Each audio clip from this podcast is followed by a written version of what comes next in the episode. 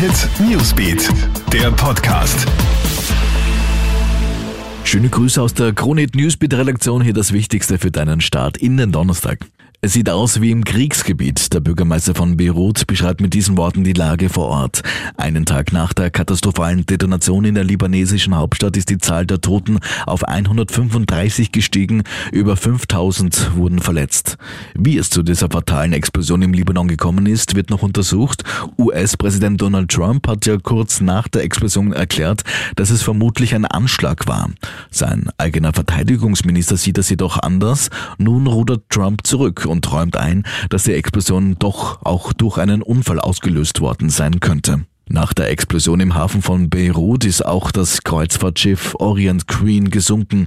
Laut der libanesischen Kreuzfahrtgesellschaft sind zwei Besatzungsmitglieder dabei ums Leben gekommen, sieben weitere verletzt worden. Das 1989 fertiggestellte und rund 121 Meter lange Schiff fuhr unter der Flagge der Bahamas und hatte nach Angaben des Dienstes Marine Traffic Ende Juni in Beirut angelegt. Nach Österreich. Was passiert jetzt mit den Profikickern in Mattersburg, nachdem der Verein ja freiwillig seine Bundesliga-Lizenz zurückgegeben hat?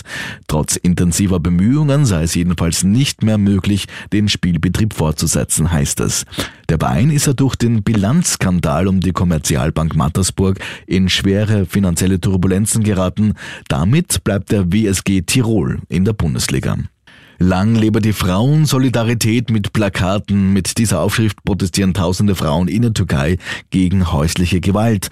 Sie tun das, weil die Regierung dort angekündigt hat, aus einem internationalen Abkommen gegen häusliche Gewalt austreten zu wollen. Die Proteste hatten im vergangenen Monat bereits begonnen, nachdem Mitglieder der regierenden AKP-Partei das Abkommen als falsch bezeichnet hatten. Und Facebook löscht ein Video von US-Präsident Donald Trump.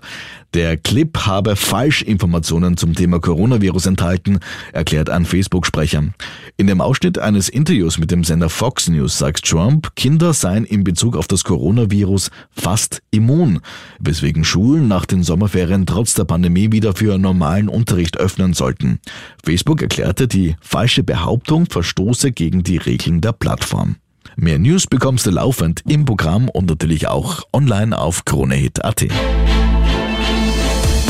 KroneHit Newsbeat, der Podcast.